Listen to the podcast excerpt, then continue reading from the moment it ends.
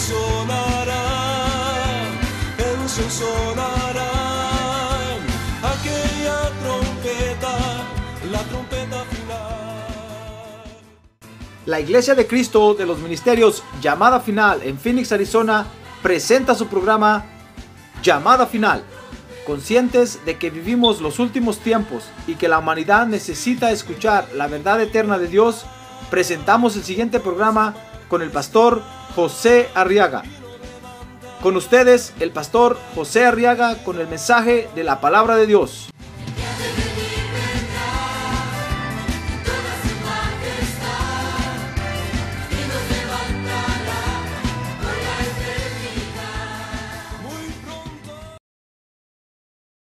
La Biblia ahora en el Evangelio de San Mateo y ahora vamos a estudiar la palabra de Dios, hermanos. Amén. Amén. ¿Quiere usted estudiar la palabra de Dios? Sí, hermano. Dijo el Señor Jesús, porque en ella está la vida eterna. Escudriñamos las escrituras porque en ella está la vida eterna. Aquí está, aquí están las claves que nos van a dar el éxito en la vida, hermano. Amén. Aquí están los secretos de Dios que nos van a hacer más que vencedores. Amén. Muy bien. Evangelio de San Mateo capítulo 4. Dice el verso 5 que entonces el diablo llevó a Jesús a la ciudad santa y le puso sobre el pináculo del templo y le dijo, si eres hijo de Dios, lánzate abajo, pues escrito está, a sus ángeles te encomendará y en las manos te llevarán, no sea que tu pie tropiece en piedra. Verso 7, y Jesús le dijo, también escrito está, no tentarás al Señor tu Dios. Amén. Ahora oremos por estas peticiones, hermanos, antes de sentarnos. Padre, en el nombre de Jesús, ahora te pedimos por nuestras peticiones, Señor, y, y te rogamos que las atiendas, Señor. Ten misericordia, por favor. Recibe también las acciones de gracias que están aquí escritas, Señor. Glorifica tu nombre una vez más en nuestras peticiones. Para que tu pueblo venga, oh Dios, y te alabe y te adora y te adore, Señor, porque tu pueblo se te entrega voluntariamente cuando tú haces maravillas, Señor. En el nombre de Jesús, ten misericordia, Padre. Amén y amén. Amén. Muy bien, siéntense, por favor, hermanos.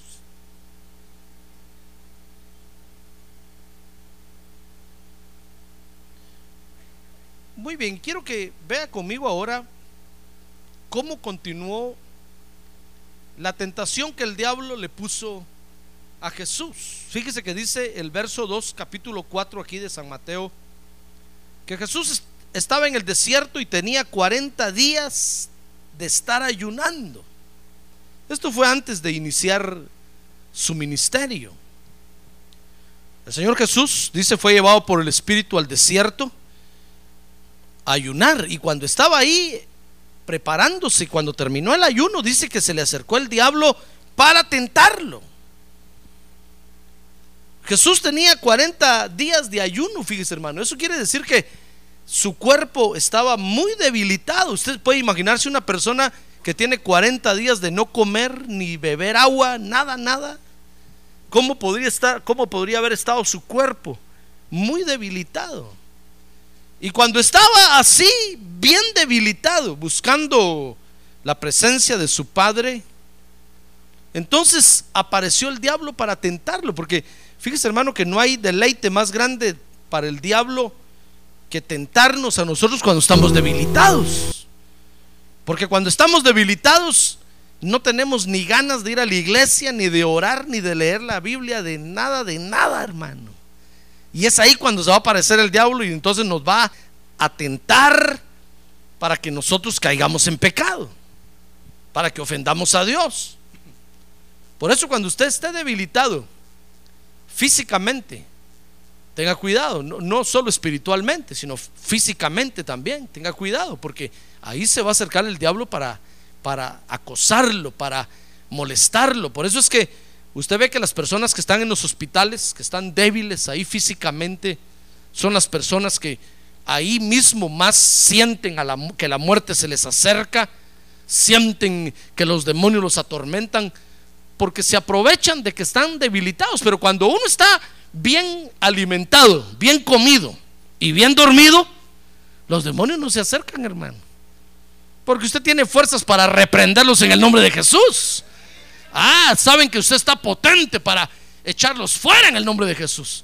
Pero cuando está ahí que no puede ni hablar, hermano. Peor si está con un montón de tubos y todo en el hospital así. O ahí se van a acercar para atormentarlo. Pues Jesús estaba en una situación de debilidad física. No espiritualmente. Espiritualmente estaba fuerte. Porque estaba ayunando. Estaba buscando la presencia de Dios. Pero físicamente, después de, de no comer 40 días, hermano, ni tomar agua físicamente estaba debilitado y entonces se le acercó el diablo para tentarlo, dice ahí el verso, esos versos que estamos leyendo. Y dice el verso 7 que la tentación, capítulo 4, verso 7, que la tentación consistía en provocar a Dios. Oiga, por eso Jesús le dijo al diablo, escrito está, no tentarás al Señor tu Dios. Porque eso era lo que el diablo quería en, en, resumen. Lo que quería era que Jesús provocara a Dios, que lo tentara pues, que lo hostigara, que lo moviera a hacer algo que no era tiempo ni ocasión para hacer. Mire qué tentación más terrible es, hermano. Jesús, fíjese, no tenía que hacer otra cosa. Dice el verso, el capítulo 4, verso, verso número, número 5, número 5, sí, o número 6, que Jesús no tenía que hacer otra cosa sino lanzarse hacia abajo. Dice otra versión, fíjese ahí donde dice, donde el diablo le dijo, lánzate. Dice otra versión que también se puede decir, tírate o arrójate, o échate hacia abajo. Mire, Jesús no tenía que hacer otra cosa sino tirarse para abajo. fíjese que el diablo lo llevó, dice, al pináculo del templo, a la parte más alta del templo. Y entonces ahí lo paró y le dijo, a ver si eres hijo de Dios, tírate para abajo, échate para abajo, arrójate, déjate caer. Mire, Jesús no tenía que hacer otra cosa sino solo dejarse caer, hermano, aventarse pues. No tenía que hacer otra cosa, no, no le estaba pidiendo el diablo algo difícil, algo incomprensible. No, lo que le estaba pidiendo era que se lanzara. Y le dijo, lánzate. Al fin y al cabo, ¿acaso no Dios es tu protector? ¿Acaso no Dios te va a proveer, te va a proteger? Lánzate. Y vas a ver que cuando vayas en el aire va a aparecer van a aparecer los ángeles de Dios que te van a levantar y te van a sostener. Mire qué tentación más rara. Porque fíjese hermano que en el Evangelio también está involucrada nuestra voluntad. A ver, diga, mi voluntad. Cuando nosotros venimos a Cristo, fíjese hermano, también nuestra voluntad entra a jugar un papel muy importante en el Evangelio. Y si nosotros no conocemos que nuestra voluntad es muy importante en el Evangelio, vamos a andar haciendo cosas que no tenemos que hacer, hermano. Nos vamos a andar lanzando y tirando de cabeza por todos lados, pensando que es obligación de Dios sostenernos y mantenernos. Por usted ve que muchos creyentes, por ejemplo, se lanzan a negocios, hermano, y dicen, no, yo me voy a lanzar, al fin y al cabo, Dios es mi proveedor, y se lanzan y se dan un estrellón allá abajo. Después regresan con todos morados y todos hinchados, sin dinero, trasquilados, echándole la culpa a Dios, peleando con el Evangelio y con el pastor. Diciendo, sí, que para qué voy a la iglesia, abrí un mi negocio y me fue mal y estoy diezmando. Yo quería el, que el dinero que iba a producir ahí se lo iba a dar todo a Dios para la obra de Dios y me fue mal y empiezan a echarle la culpa a Dios, hermano. Pero es que están provocando a Dios, están tentando a Dios y entonces Dios ahí no mete las manos, ahí Dios retira a los ángeles, así mismo dice, no, no se meta ninguno, déjenlo que se estrelle por necio. Y no faltará algún hermano que le dice, no tenga pena hermano, láncese, hombre, tírese. Si Dios está con usted, así, amén. Dice, y se tiran de cabeza, hermano. Y se dan cuenta que Dios no estaba ahí cuando ya se dieron el estrellón en el suelo. Es que nuestra voluntad en el Evangelio juega un papel muy importante, hermano. A ver, otra vez mi voluntad. A ver, que tiene a un lado su voluntad, hermano. Dígale su voluntad juega un papel muy importante. Es muy importante nuestra voluntad en el Evangelio, hermano. Por eso fue que cuando, que cuando Jesús, el diablo le dijo, mira, no tienes que hacer nada, lánzate si eres hijo de Dios. Ah, porque eso nos dice, tú eres hijo de Dios. Eh, eh, la prosperidad te va a alcanzar, la prosperidad, tú eres hijo de Dios. Tírate, lánzate. Cuando Jesús, el diablo, dijo eso, Jesús le dijo, no, no, no, no, momento. Mi voluntad en el Evangelio, le dijo Jesús en otras palabras, es muy importante. No voy a dejar que la trastoque el diablo nada más. ¿Se da cuenta? Nuestra voluntad juega un papel muy importante. Fíjese que Dios hizo al hombre con voluntad propia, hermano. En Génesis, cuando Dios hizo al hombre, fíjese que Dios le dejó a, a Adán la opción de escoger en el huerto. Dice que puso el árbol de la vida y el árbol, y el árbol de la ciencia y, del bien y del mal. Y, Dios les dijo, miren, de todo árbol pueden comer, incluso del árbol de la vida, pero el árbol de la ciencia, del bien y del mal no van a comer, porque no era tiempo todavía que comieran. Dios lo puso ahí porque el hombre podía comer, pero, pero Dios le iba a decir en qué momento. Les dijo, miren, de ese árbol no van a comer, porque el día que coman van a morir. ¿Se recuerda de eso, verdad? Mire, porque Dios es bueno, hermano. Dios no está escondiendo nada, ni tiene nada oculto como para que nosotros sospechemos que nos quiere hacer mal. Por eso puso ese árbol ahí y le dio entonces voluntad propia a Adán para escoger. Esa voluntad propia de Adán, fíjese que se llamaba libre albedrío. A ver, diga libre albedrío. Esa era la voluntad propia que tenía Adán en el huerto. Fíjese que el libre, el libre albedrío es la facultad de obrar por reflexión y elección. Adán ahí tenía un libre albedrío terrible. Él podía, podía escoger por voluntad propia.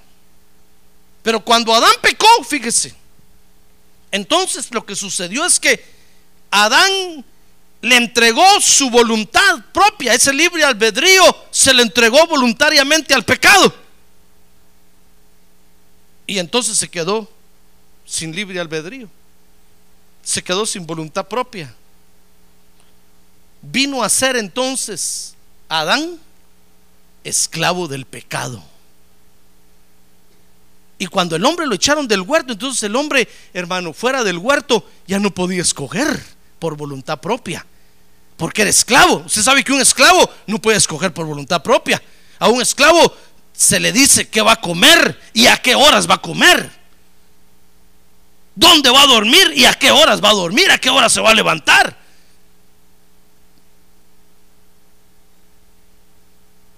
Aún un esclavo no es libre para decir voy a ir a la esquina a comprar una soda. No tiene un amo, tiene un patrón, tiene un capataz encima que lo está hostigando y le está persiguiendo. Cuando el hombre pecó, dice la Biblia, fíjese que vino a ser esclavo del pecado, se quedó sin libre albedrío.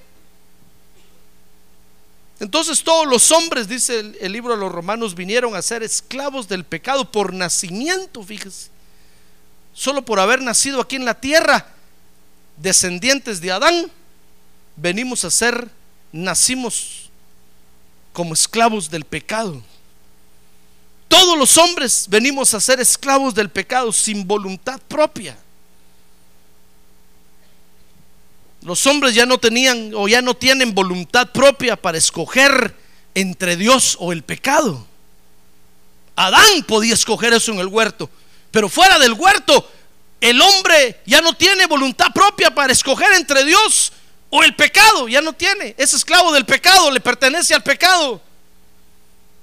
Los hombres no son libres de decir, voy a ir hoy a la iglesia a adorar a Dios, no son libres, hermano, son esclavos del pecado. Y el pecado los tiene amarrados y no los deja venir.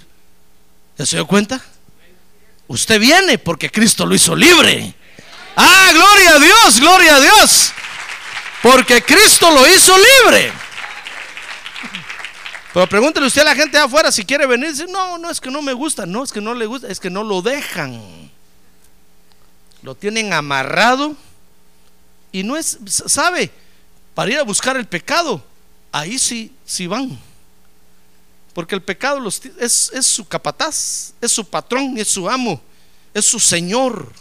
Al pecado adoran, al pecado les sirven y al pecado alaban. Son esclavos del pecado. Mire qué situación más terrible, hermano. Es como aquel que es alcohólico y, dice, no, no, yo no soy alcohólico. Y todos le dicen, pero es que tú eres alcohólico. Y dice, no, no, no, yo me tomo un, un, trago, un tequila de vez en cuando. Y cuando se lo toma, agarra a fuerza un mes, hermano, y no para. Y dice, no, yo no soy alcohólico, no, yo tomo cuando yo quiero.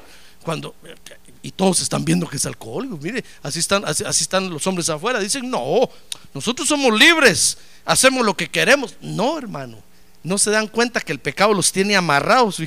Y el pecado los lleva donde quiere y los maneja, los levanta a la hora que quiere, los acuesta a la hora que quiere, les da la comida que quiere. Son esclavos del pecado, no tienen voluntad propia. Mire qué situación tan difícil, hermano. Qué triste situación, ¿se da cuenta? Y así estábamos usted y yo antes. Dice San Juan capítulo 8, verso 34. Mire conmigo lo que Jesús dijo, hermano. San Juan capítulo 8, verso 34. Porque esta es, es la realidad de nosotros los hombres. Jesús la vino a enseñar. San Juan 8:34 dice, Jesús le respondió, en verdad, en verdad os digo, que todo el que comete pecado es que, es que, más recio, es esclavo del pecado. ¿Se da cuenta? Y el pecado entonces se enseñorea de ellos, dice la Biblia. Y el pecado los mata. El que es, el que hace pecado es esclavo del pecado. Por eso ahora los hombres no son libres, hermano. Dice 1 Corintios 7, 22. Preguntémosle al apóstol Pablo. A ver, apóstol Pablo, ¿qué dice usted? de la esclavitud del hombre. 1 Corintios capítulo 7, verso 22. Porque el que fue llamado por el Señor siendo esclavo, liberto es del Señor. De la misma manera, el que fue llamado siendo libre, esclavo es de Cristo. Oiga, hermano, lo que está diciendo Pablo ahí es que los hombres ahora no son libres o son esclavos del pecado o son esclavos de Cristo. Pero no hay ninguno libre allá afuera, hermano. O, son esclavos, fíjese que no, no del diablo. El diablo que el Señor lo reprenda ahorita. Ahorita anda por la China. Ahorita está en Roma. Porque allá es de día, aquí es de noche. La China también ahorita es de día. Mire, hermano, no hay libre ninguno o son esclavos del pecado, dice ahí la Biblia, o somos esclavos de Cristo. Pero no hay alguien que pueda decir, no, yo soy libre, yo hago lo que quiero. No, no, no. Lo están engañando. O es esclavo del pecado o es esclavo de Cristo. Fíjese que lo único que le quedó a los hombres, hermanos, después de que Adán perdió el libre albedrío en el huerto, lo único que le quedó al hombre es la voluntad para moverse dentro de la esclavitud a la que pertenecen. Viene conmigo 1 Corintios 9, 16. Ahí donde estamos, un capítulo, unas hojas más adelante. capítulo 9, verso 16. Dice Pablo ahí, porque si predico el Evangelio, mire, está hablando uno que es esclavo de Cristo. Dice, porque si predico el Evangelio no tengo nada de, de qué gloriarme, pues estoy bajo el deber de hacerlo, porque soy esclavo de Cristo. Pues hay de mí si no predico el Evangelio. Verso 17, porque si hago esto voluntariamente, tengo recompensa. Pero si lo hago en contra de mi voluntad, un encargo se me ha confiado. Mire, lo único que le queda a los hombres nada más es, su, es la voluntad para moverse dentro de la esclavitud a la que pertenecen. Es decir, o lo hacen de buena voluntad o lo hacen de mala voluntad, pero de todas maneras lo van a hacer. Por ejemplo, un hombre que está lejos de Cristo, que no tiene Cristo en su corazón, es esclavo del pecado. Y lo único que hace nada más es, es escoger de qué forma hace el pecado. Si lo hace de noche o lo hace de día. O lo hace a mediodía o lo hace a medianoche. Ahí pone su buena voluntad, ¿se da cuenta? Lo único que les queda es la voluntad para, para moverse bajo el amo del que- en el que tienen o bajo el amo del que están, en el que están. O lo hacen de buena voluntad o lo hacen de mala voluntad. Pablo dice ahí, miren, yo soy esclavo de Cristo. Y Cristo me mandó a predicar el Evangelio y tengo solo dos chances como esclavo. O lo hago de buena voluntad o lo hago de mala voluntad. Si lo hago de buena voluntad, me van a dar recompensa. Me van a pagar bien. Pero si lo hago de mala voluntad, de todas maneras me van a mandar a hacerlo. No me queda otra opción. ¿Se da cuenta? Porque nadie es libre. O es esclavo del pecado o es esclavo de Cristo. A ver, pregúntale al que tiene a un lado, ¿usted es esclavo de quién es, hermano? Y una vez dígale, despierte. A usted le están hablando hoy, dígale. Por eso cuando los hombres dicen ah, que son libres, nosotros decimos pobres, engañados. Mire, e- eso le decían los fariseos a Jesús cuando Jesús les habló esto. Le decían, ¿cómo tú nos dices que somos esclavos si somos hijos de Abraham? Jamás hemos sido esclavos de nadie. Jesús les dijo, miren, el que hace pecado es esclavo del pecado. No les estaba hablando de tener un amo terreno y que tengan cadenas terrenas. No, les estaba hablando espiritualmente. El que hace pecado es esclavo del pecado. Y solo le queda o hacerlo de buena voluntad o de mala voluntad. Pero la voluntad propia la perdió. La tiene el pecado ahora. Y el pecado lo maneja y lo conduce. Es por eso, fíjese hermano, que ahora que estamos en Cristo, nuestra voluntad tiene mucho poder. Esa, esa voluntad, buena voluntad o mala voluntad para hacer, para servirle a Cristo, para hacer la obra de Dios, tiene mucho poder. Por eso es que el diablo se le acercó a Cristo y le dijo, ah, si eres hijo de Dios, así se le va a acercar a usted. Es decir, le va a decir, estás yendo a la iglesia, ¿verdad? Ya, ya vi que aceptaste a Cristo. Vi cuando te bautizaron en agua la otra vez, ahí estaba yo. Yo te miré. Si eres hijo de Dios, de veras eres hijo de Dios, si eres hijo de Dios, lánzate. ¿Qué quieres hacer? ¿Un negocio? Lánzate. ¿Para qué estás pensando tanto? ¿Qué quieres hacer? ¿Irte a vivir a otro estado? Échate, lánzate. Al fin y al cabo, Dios está en todas partes. ¿Qué quieres hacer? ¿Cambiarte de iglesia? Lánzate, hombre. No estés preguntándole al pastor si, ¿qué dice él? Si está de acuerdo. No, hombre, lánzate. Pon, usa tu voluntad. Ahora en el Evangelio nuestra voluntad tiene mucho poder, hermano. Fíjese que dice 1 Corintios capítulo 9, verso 16, ahí donde estamos leyendo, donde Pablo dice, miren hermanos, si hago esto voluntariamente, tengo que dice. Ah, no, usted no está aquí, hermano. ¿Ya volvió aquí? A ver, lea ahí el verso 16. Ah, no, no, eh, no, no, el verso 17. Porque si lo hago voluntariamente, tengo que recompensa. Ah, mire hermano, nuestra voluntad, ¿qué le parece que nuestra voluntad ahora en el Evangelio tiene poder para alcanzar galardón? Tiene poder para alcanzar la recompensa de Dios, hermano. Pablo está diciendo ahí, miren, si yo, si yo hago esto que Dios me ha puesto a hacer de buena gana, de, con buena voluntad, me va a dar un galardón tremendo, me lo va a pagar, me, me va a recompensar. ¿Me está escuchando? Me va a recompensar. Eso nos enseña, fíjese hermano, que nuestra voluntad tiene poder para alcanzar galardón. Por eso el diablo la quiere trastocar. Porque el diablo sabe que si nos lanzamos, como él le dijo a Jesús ahí, tras cosas que Dios no nos ha mandado hacer, no vamos a agarrar, pero ni un cinco, hermano. Pero el diablo sabe que si hacemos la obra de Dios con buena voluntad, Dios nos va a recompensar. Jesús lo dijo, cien veces más aquí en el cielo, aquí en la tierra, y allá la vida eterna.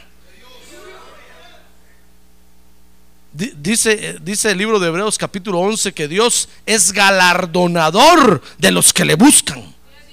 Mire, es el único Dios que galardona a los que le buscan. Oiga bien, ningún otro Dios dice eso. Vaya usted afuera a preguntarle a, San Martín de Porres si galardona, si usted le agarra la escoba, va a decir, no, yo no, ni la escoba te doy. Pero el Señor Jesucristo es el único que galardona, hermano. Si usted lo viene a buscar de buena voluntad, lo va a galardonar por estarlo buscando, lo va a premiar. Ah, gloria a Dios, lo va a premiar. Le va a dar un premio grande. ¿Usted cree eso? Está en la Biblia, hermano, créelo, ahí en Hebreos 11. Dice que Dios es galardonador de los que le buscan.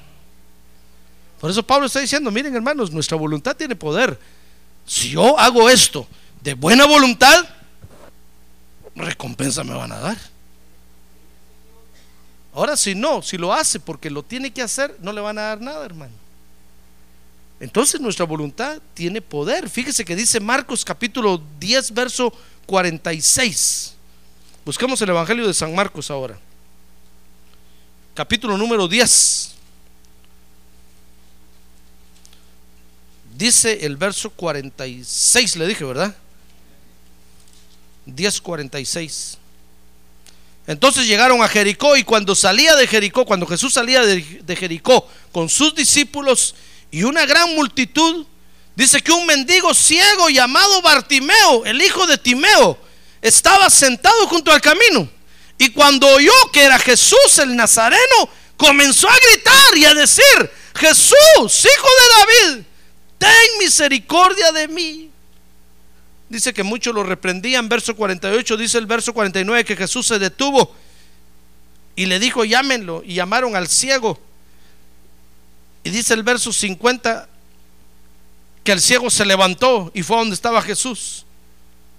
Dice el verso 50 y 51 que Jesús le dijo, ¿qué deseas que haga por ti? Y él y el ciego respondió, Raboni, que recobre la vista, maestro, que recobre la vista. Y dice el verso 52 que Jesús le dijo, vete, tu fe te ha salvado y al instante recobró la vista. Mire, fíjese que nuestra voluntad tiene poder para alcanzar las bendiciones de Dios, hermano. Si nosotros utilizamos nuestra voluntad para venir y, nos proponemos obtener la bendición de Dios, la vamos a obtener, la vamos a arrancar. Ah, gloria a Dios, Dios nos la va a dar, Dios nos la va a extender. Gloria a Dios. Mira este, este Bartimeo. Cuando, le, cuando oyó que Jesús era el que venía ahí, inmediatamente empezó a gritar y empezó a gritar. Utilizó su voluntad para alcanzar la bendición que quería del Señor. Por eso cuando el Señor oyó este, dijo, ¿quién es ese gritón? Imagínense, iba con una gran multitud, todos iban hablando, caminando, a saber qué iban haciendo. Y, oyó eh, los gritos de Bartimeo. Imagínense ¿Qué gritos pegó este hombre, hermano? Nuestra voluntad tiene poder para alcanzar las bendiciones de Dios. Por eso el diablo la quiere tentar. Porque el diablo sabe que si usted usa su voluntad para otras cosas, no va a alcanzar las bendiciones de Dios, hermano. Si usted en lugar, de, en lugar de, de- levantarse para venir a la iglesia a buscar a Dios, usted dice, no, mejor me voy a ir al parque, mejor me voy a ir a otro lado. El, el diablo va a decir, lánzate. Al fin y al cabo, cultos hay todas las semanas. El pastor siempre va a estar ahí. Cuando el Señor venga, ya no voy a estar aquí, hermano. De una vez le aviso. Ya no me va a buscar porque me voy con Cristo. Si usted se queda, ahí le regalo el púlpito, el micrófono. Ahí predica usted. Mire, si el diablo le dice, no, lánzate, no tengas pena. Al fin y al cabo, el pastor siempre está ahí. Vete a otro lado, hermano. No va a alcanzar usted la bendición de Dios, hermano. Y esta noche, Dios tiene una bendición muy especial para nosotros. Fíjese que cada noche es diferente, cada noche es diferente. Cada noche Dios tiene una bendición fresca, nueva, para usted, para usted, para usted. Una bendición nueva que está esperando para usted. Una bendición nueva para usted.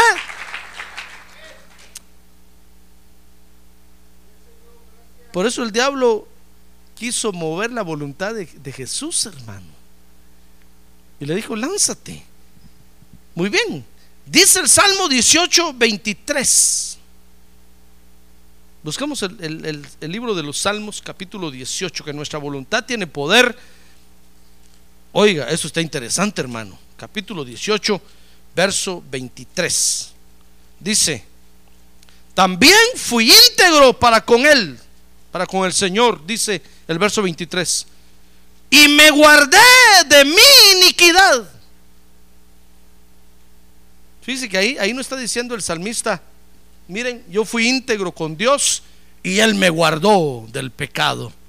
No, Él está diciendo, yo fui íntegro con Dios y yo me guardé del pecado.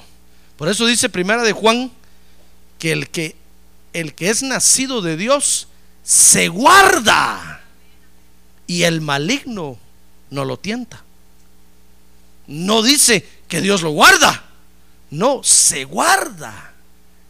Porque nuestra voluntad, fíjese hermano, tiene poder para huir del pecado. Si usted se propone huir del pecado, usted va a huir del pecado en el nombre de Jesús. Estoy hablando de usted que tiene Cristo en el corazón, pues. Si usted se propone huir del pecado, usted puede huir del pecado. Por eso cuando un creyente lo alcanza al pecado, hermano, lo alcanzó porque se dejó alcanzar. No puede venir aquí con Dios a decirle, Dios, yo no tuve la culpa. El pecado me persiguió y me persiguió. Y en la esquina me alcanzó. Y ya estaba yo agotado y cansado de, hu- de huir dejé que, que me abrazara. Pero yo no tuve la culpa, Señor. No me di cuenta cuando pasó. No, hermano, usted no le puede venir a decir eso a Dios. Dice la Biblia que si usted viene y le dice eso a Dios, está haciendo a Dios mentiroso. No, lo que usted tiene que hacer es venir y decirle, Señor, el pecado me alcanzó porque yo dejé. Perdóname, cámbiame, libérame. ¿Se da cuenta? Pero nuestra voluntad tiene poder para que nosotros huyamos del pecado, hermano. Dice ahí el salmista, fui íntegro para con el Señor y me guardé del pecado, me guardé de mi iniquidad. Por eso el diablo quería mover la voluntad de Jesús. Y dice Mateo capítulo 25, verso 14. Busque conmigo Mateo capítulo 25, verso 14.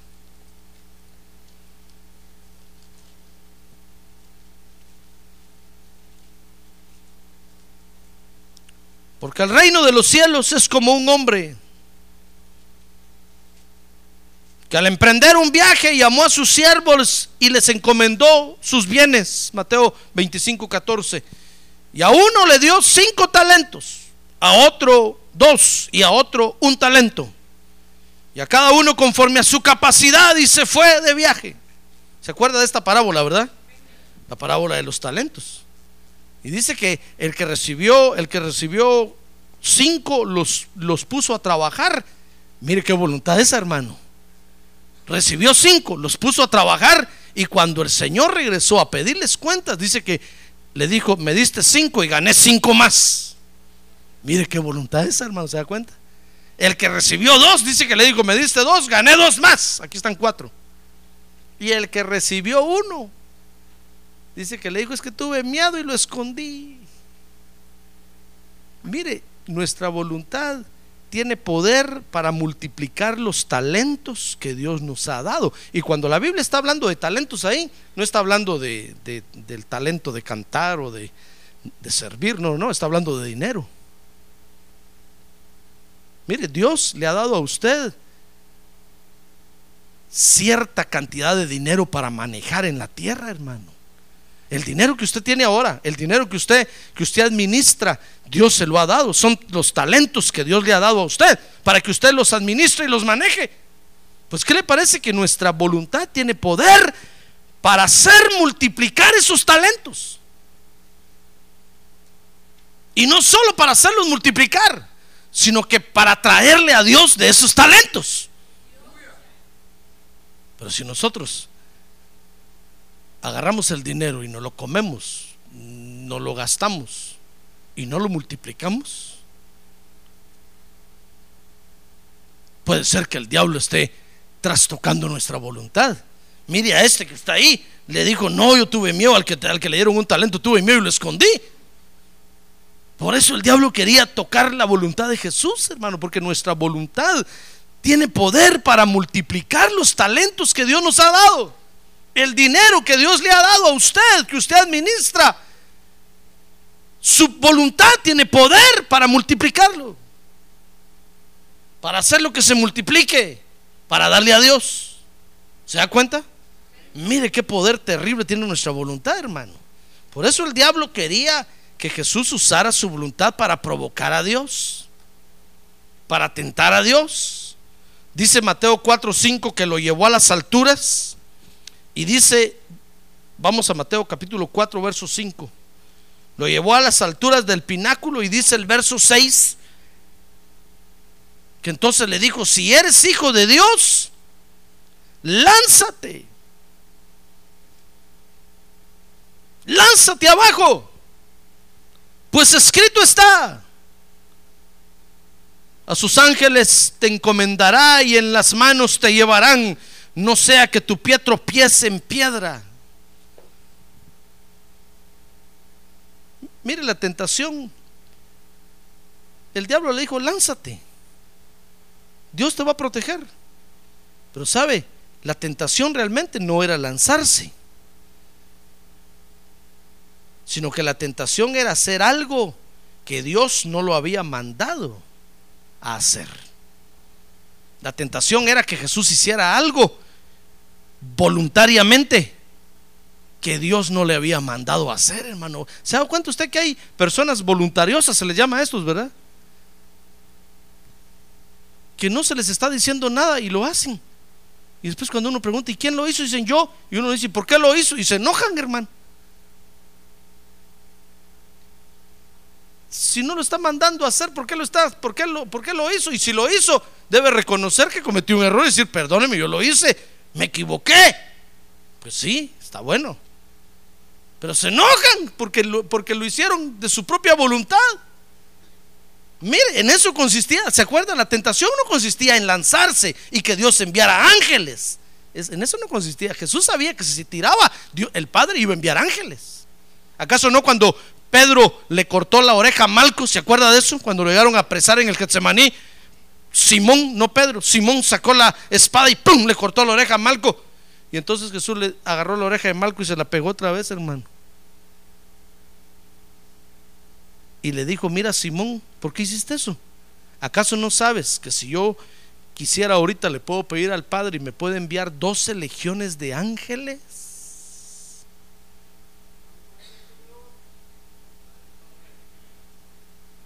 Jesús sabía que si se lanzaba, el Padre iba a enviar por lo menos 12 legiones de ángeles, hermano. Y cada legión de ángeles, una legión de soldados son 6 mil soldados por legión. ¿Cuántos son? 6 mil por 12. Multiplique. 70 y cuánto? 75 mil, 72 mil ángeles. Por lo menos, si Jesús se hubiera lanzado, 72 mil ángeles hubieran venido inmediatamente a detenerlo, hermano. La tentación no era lanzarse, la tentación era hacer algo que no lo habían mandado a hacer. ¿Se da cuenta? Por eso nosotros tenemos que tener cuidado. No tendemos que andar haciendo cosas que no nos han mandado a hacer, hermano. Si usted no lo han mandado hacer algo, no lo haga. Estoy hablando de Dios. Porque en eso consiste esa tentación. En usar nuestra voluntad para hacer lo que no nos han mandado a que hagamos. Le conté lo aquella hermana, cada vez se lo voy a contar, hermano. Viene al caso ahorita. Es un buen ejemplo. Una vez una hermana vino y me dijo, pastor, tengo un regalo para usted. Oh, dije, oh, qué bueno, gracias a Dios.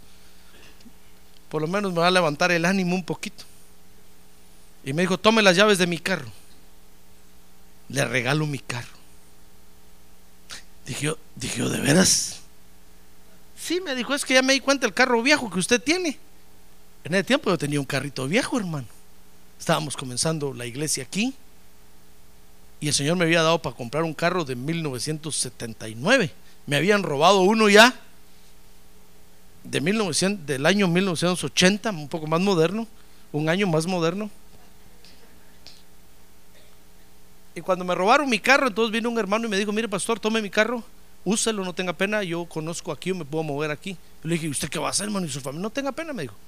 Yo me puedo mover aquí, tome mi carro y ahí me lo paga cuando pueda. Entonces, me dijo esta hermana, yo es que he visto su carro, un carro viejo. Mire, yo conozco a todos los pastores de aquí, me todos tienen carros bonitos del año. Y usted con un carro viejo. Tome mi carro, se lo regalo y me dejó las llaves. Yo le dije, no, hermana, no, no, no. Si yo, fíjese que yo ni pensando en un carro nuevo estaba. Ni siquiera le había pedido a Dios yo un carro. Yo feliz andaba con mi carro. Ni siquiera le estaba diciendo, Dios, dame un carro nuevo. No, no, no, no, no. Yo le dije, mire, no, no, no, no, no, si yo no estoy pidiendo un carro, no, no, no, me dijo, no, tómelo, tómelo y se lo dejo, porque Dios me dijo que se lo diera. Bueno, le dije, déjeme las llaves aquí, pues, y déjamelo estacionado ahí, por favor, no me lo toque. Espero que me lo haya dejado bien limpio. Entonces me dijo, sí, sí, hermano, me dijo, no tenga pena. Y se fue. Eso era cuando teníamos culto los domingos a la una de la tarde. Y después teníamos otro culto a las seis de la tarde. Y cuando venimos a las seis de la tarde al culto el domingo, ella vino al culto y yo vi que estaba hablando con mi esposa, hermano. Y vi que estaba llorando. Yo dije, pues gloria a Dios, Dios la está bendiciendo, sin duda. Ya me regaló el carro. Se ha de sentir muy contenta. Fíjese, cuando terminó el culto, mi esposa me dice, mire, venga para acá, fíjese que estaba hablando con la hermana fulana hace un rato y, dice que está muy triste porque le regaló el carro a usted. Y dice que ya no aguanta, que no sabe qué hacer. Yo le dije, pero si yo ni, yo ni pidiendo carro estoy. Denle un coscorrón, le dije, tonta, porque anda haciendo cosas que no le han dicho que haga? Tome las llaves, le que se lo lleve. Yo no, no quiero su carro. El día que yo quiera un carro, yo sé que Dios me lo va a dar. Y yo lo voy a escoger al dealer no me lo van a andar regalando así. No, yo lo voy a escoger y nuevo. Y así fue. Pero esta hermana me dijo, Dios me dijo que se lo diera. Mire, mire cómo nuestra voluntad a veces es tentada por el diablo, hermano. A veces queremos hacer cosas de buena fe. ¿Se acuerda cuando Pedro le dijo a Jesús, no te acontezca ir a morir a la cruz? Porque Jesús estaba, le estaba diciendo, miren, yo voy a morir, me van a agarrar, me van a crucificar. Y Pedro levantó la mano y le dijo, Señor, no vayas a morir. ¿Qué es eso que vas a ir a morir? Te queremos vivo, te necesitamos vivo. Y, hermano, el Señor le dijo, apártate de mí, Satanás. Porque a veces nuestros buenos sentimientos, hermano, el diablo los tienta para que hagamos voluntariamente cosas que no nos están pidiendo que hagamos, hermano. Y después nos quedamos tristes, llorando, lamentándonos. Después usted sale del culto diciendo, ¿para qué di esos 10 dólares? ¿Para qué los di? Pues sí, ¿para qué los dio? Ahora ya los perdió. Ni me los venga a pedir, no se los voy a dar. Le voy, a decir, le voy a decir yo, me fui a comer un Big Mac ahí, ya me los gasté. Olvídese. Va a pedirlos al McDonald's si quiere.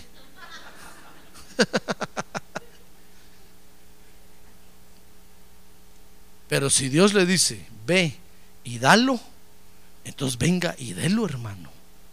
Como la viuda que de las dos blancas, ¿se acuerda que dio en el, en el, en el templo? Que Jesús la estaba viendo. Si el Señor le dice, mira, ve y da todo lo que tienes, venga y délo. De seguro que Dios lo va a bendecir y, y se lo va a devolver al ciento por uno. Pero si usted viene porque dice, pobrecito el pastor, ¿qué zapatos viejos tiene? ¿Cómo va a ser eso? Le voy a regalar mis zapatos.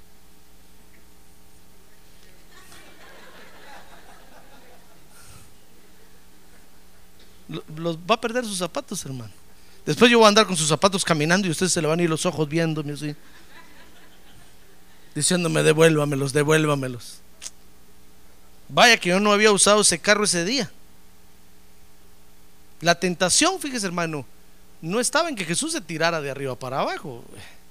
La tentación estaba en que el diablo quería que hiciera algo que Dios no le había mandado hacer. Yo me imagino cuando Jesús estaba arriba del pináculo del templo y el diablo diciéndole, lánzate si eres hijo de Dios. Eh, Jesús haber dicho, what happened? ¿Qué- qué- Dios no me ha dicho que yo iba a venir a la tierra para subirme a un tejado y tirarme de ahí. Dios no me dijo eso. ¿Se da cuenta? Estaba fuera de onda el diablo. Jesús lo había visto asustado, haber dicho, ¿este qué onda? ¿Cómo quiere que yo haga algo que no me han mandado a hacer? ¿Se da cuenta? Ah, pero hay cosas que sí nos han mandado a hacer, hermano. Como por ejemplo adorar a Dios. Usted no puede decir, no, yo no adoro, hermano, porque no me han mandado a hacer eso. ¿Cómo que no? Si es hijo de Dios. La Biblia dice que Dios busca adoradores en espíritu y en verdad. Dice la Biblia que para eso nos escogió. Para que ahora seamos para alabanza de su gloria. Ah, gloria a Dios. Gloria a Dios.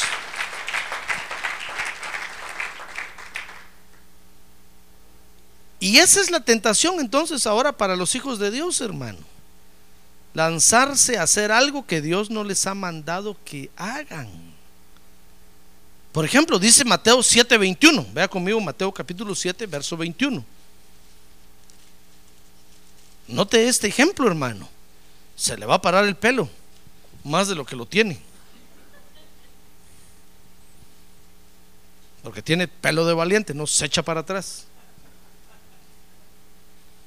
Dice Mateo 7:21, está hablando Jesús y dice, no todo el que me dice, Señor, Señor, entrará en el reino de los cielos, sino el que hace la voluntad de mi Padre, ¿ya ve? Que está en los cielos. Muchos me dirán, verso 22, en aquel día, Señor, Señor, ¿no profetizamos en tu nombre? Y en tu nombre echamos fuera demonios y en tu nombre hicimos muchos milagros. Y entonces les declararé, jamás os los conocí, apartados de mí, los que practicáis la iniquidad. Mire, la tentación para los hijos de Dios consiste en hacer algo que Dios no nos ha mandado hacer, aún en su obra, hermano.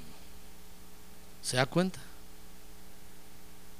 Usted no puede decir de su propia inspiración, hermano, voy a predicar el Evangelio a Dios, hermanos, me voy, me voy a a predicar el Evangelio allá. Si el Señor no lo ha mandado, ¿qué va a ir a hacer? Va a ir a predicar. Mire cuántos hay que van a abrir iglesias, hermano. Porque se les de repente sintieron el deseo de ser pastores y se fueron. Se aburrieron de estar en la iglesia. Ya, muchos se habían dormido en los mensajes. Entonces dijeron, no, me voy a ir de pastor y se, y se fue de pastor. Va a ser pastor y ahí, va, ahí más alguna oveja va a tener ahí, aunque sea toda enclenque y desnutrida, pero ahí va a estar. Va a ser pastor. Pero cuando el Señor venga, el Señor le va a decir, nunca, el original aquí dice, nunca estuve de acuerdo con lo que hiciste. Tú lo hiciste porque quisiste. Yo no te mandé. Ya ve cómo el diablo puede tentar nuestra voluntad, hermano. Por eso, si algún día el Señor le hablara a usted y le dijera, te voy a enviar a predicar a algún lado, ¿sabe cuál es la seguridad de la oveja? ¿Cuál es la seguridad de la oveja?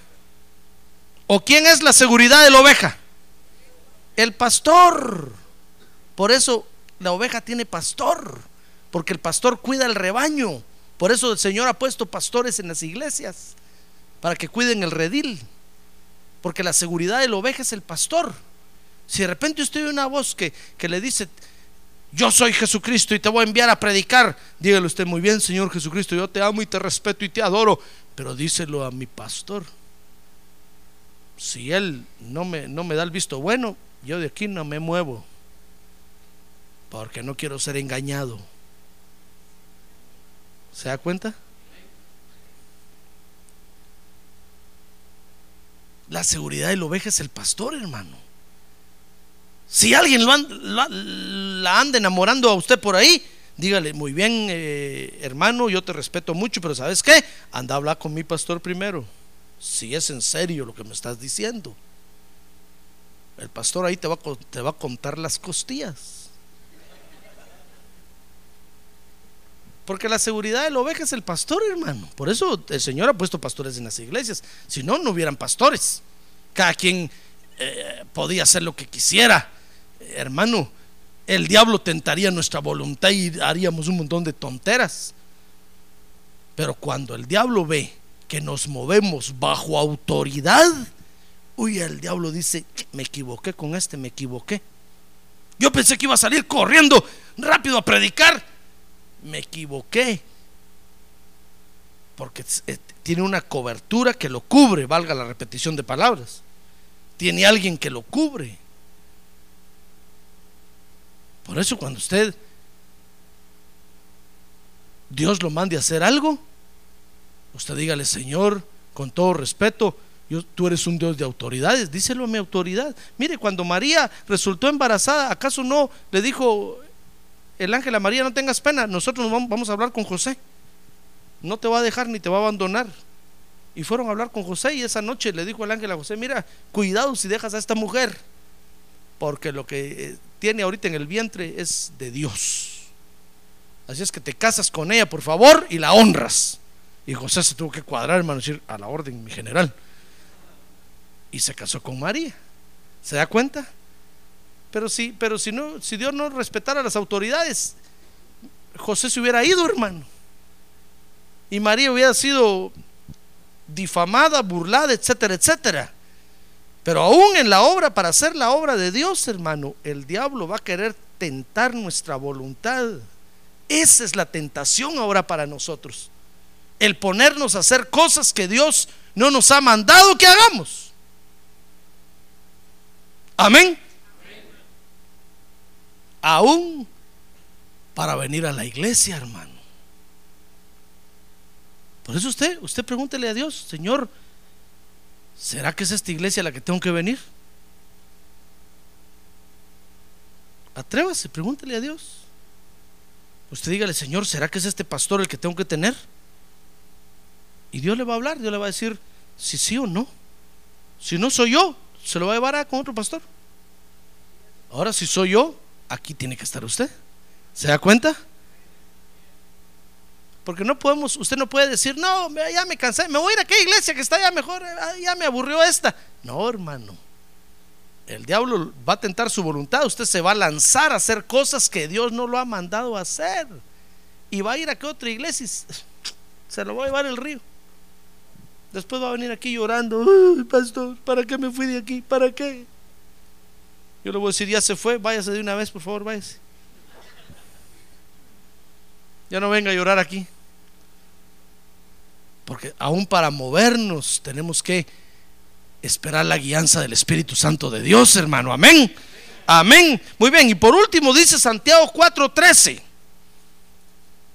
Para que usted vea que esto, que esto, que el diablo no solamente nos va a tentar en, en la obra de Dios, para hacer la obra de Dios, sino que vea esto, hermano. Dice Santiago, busque el libro de Santiago al final de la Biblia. Antes de Pedro está el libro de Santiago, capítulo número 4, dice el verso número 13. Oíd ahora los que decís, hoy y mañana iremos a tal o cual ciudad y pasaremos allá un año y haremos negocio y tendremos ganancia. Oigan ustedes los que dicen, me voy a ir a aquel estado, me voy a ir a este estado y voy a ir a trabajar allá. Sin embargo, verso 14, no sabéis cómo será vuestra vida mañana. Solo sois un vapor que aparece por un poco de tiempo y luego se desvanece.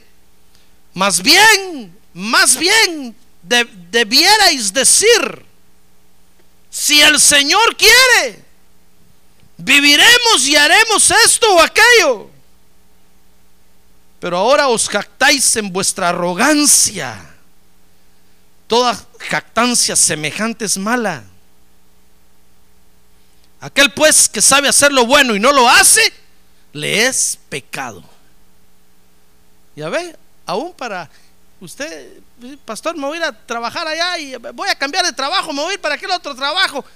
Tenga cuidado, porque el diablo está manipulando su voluntad y manipulando su voluntad lo está haciendo pedazos, hermano. Después resulta que usted no para en ningún trabajo. Anda como grillo saltón de un trabajo, otro trabajo, otro trabajo, otro trabajo. Y en un año cambia 10 trabajos, 12 trabajos, uno por mes.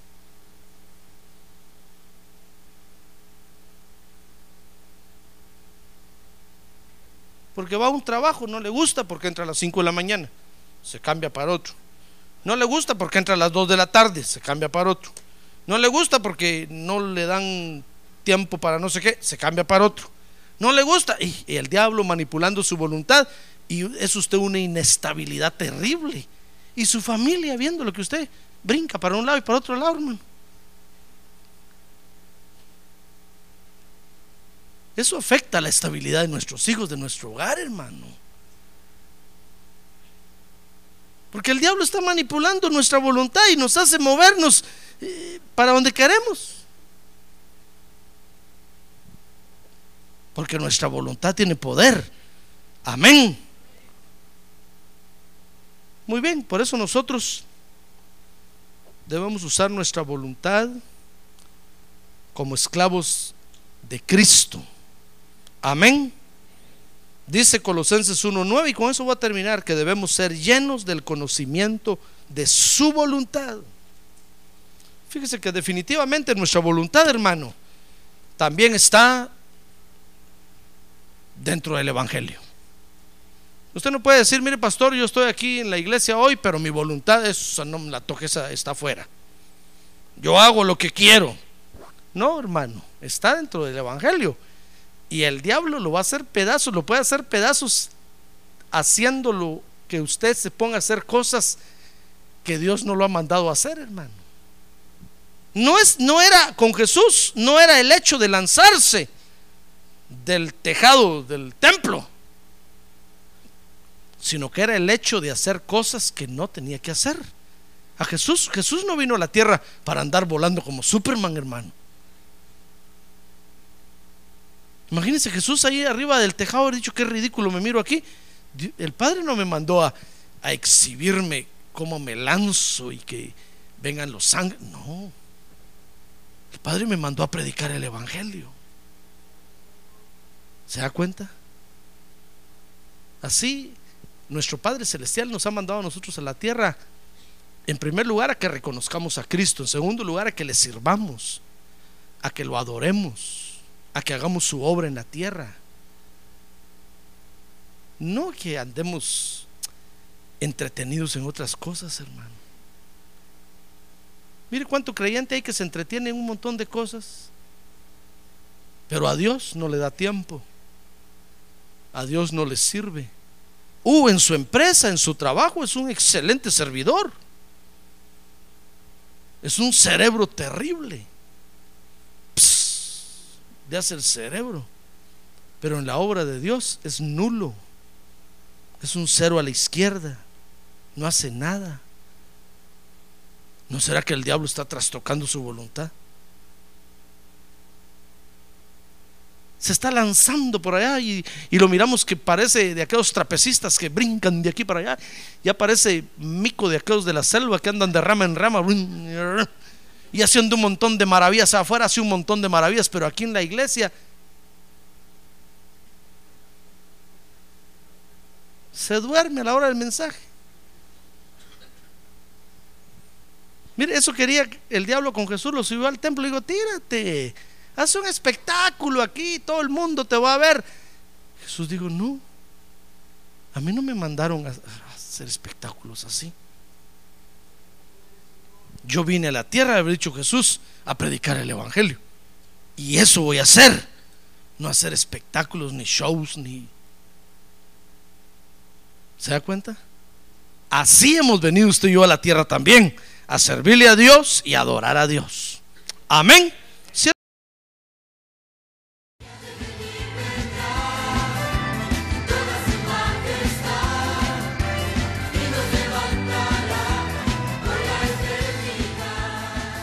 La Iglesia de Cristo de los Ministerios, llamada final en Phoenix, Arizona, cumpliendo con la comisión de Joel 2.1, presentó su programa, Llamada Final, Esperamos que nos vuelva a sintonizar la próxima semana a la misma hora por esta emisora.